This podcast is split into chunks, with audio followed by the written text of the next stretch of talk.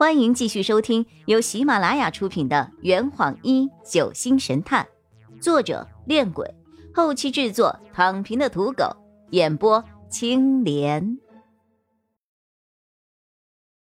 第二百章，比露宿野外舒服多了。九色鹿看了看那个人，就说：“大王，就是此人。”当初落入水中，向天呼救，无人应他。是我听到呼救声，不顾自己的生命，跳入了水中，拖他上岸。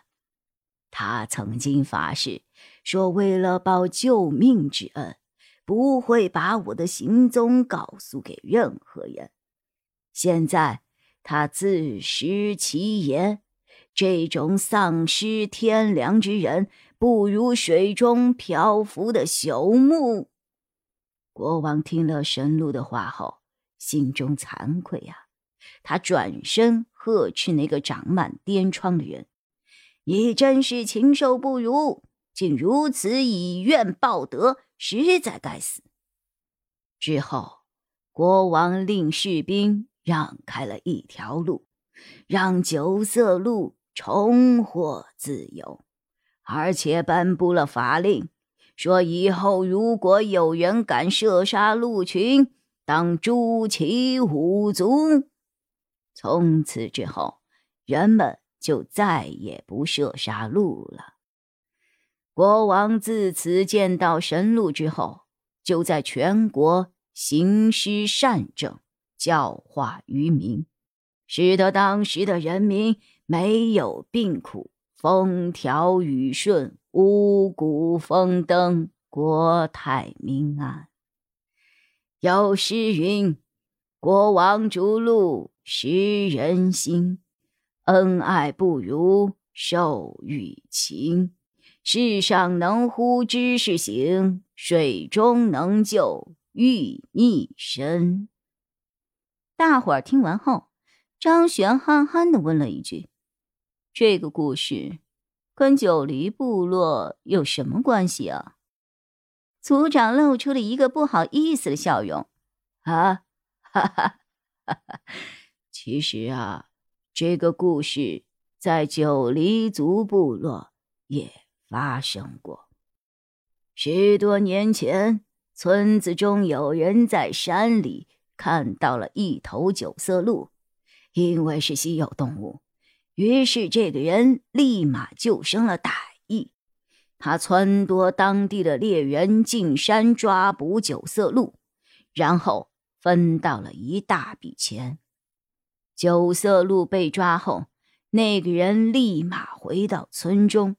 第二天，他的身上就生出了很多的赖疮，而这种赖疮在村里迅速传播开来，不到一天。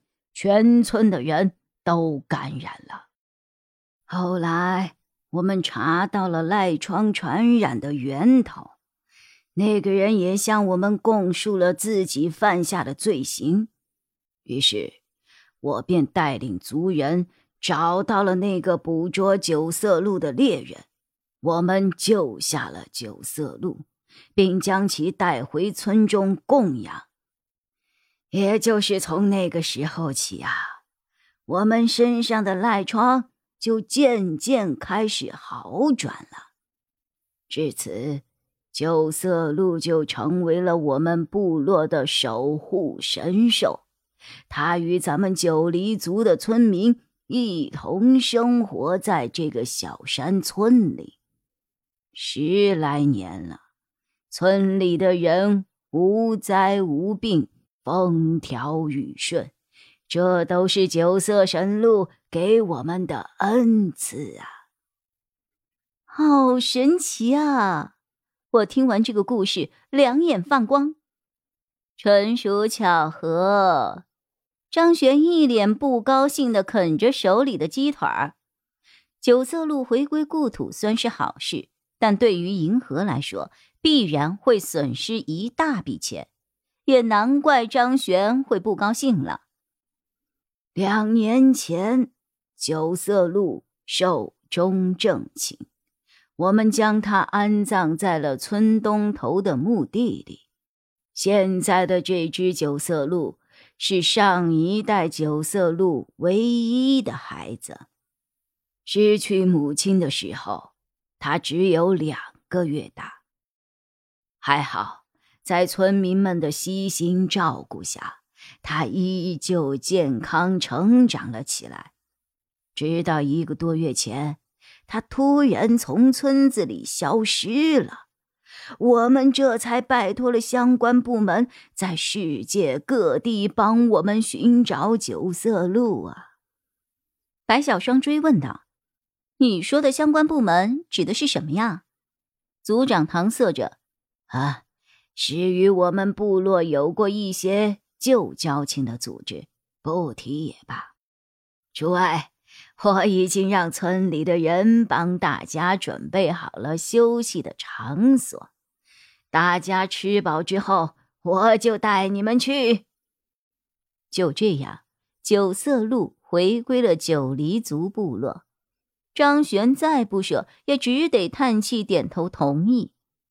晚饭后，族长带领我们来到了一处村舍，这是一块四处都是土坯房相连的院子。院子周围是用细长的竹竿相互交织编成的围栏，这可比露宿野外舒服多了。四座房，白小双、冰雨晴、黄婉一住第一座，我张璇、林世子住第二座，陈米林、易星辰和夏夜住第三座，剩下的男生则集体住在了第四座。每座土坯房内有三个房间。左侧一间大客房，右侧两间小客房。除了邵中天和左一勉强挤在了一间小客房以外，其余每个人都有各自的房间。分好房间后，我便拉着张璇和洛佩跑到了村里四处游玩。这坛已经喝完了，呵你猜出凶手是谁了吗？啊？老板，拿酒来。呃呃，更多精彩，请关注青莲嘚不嘚。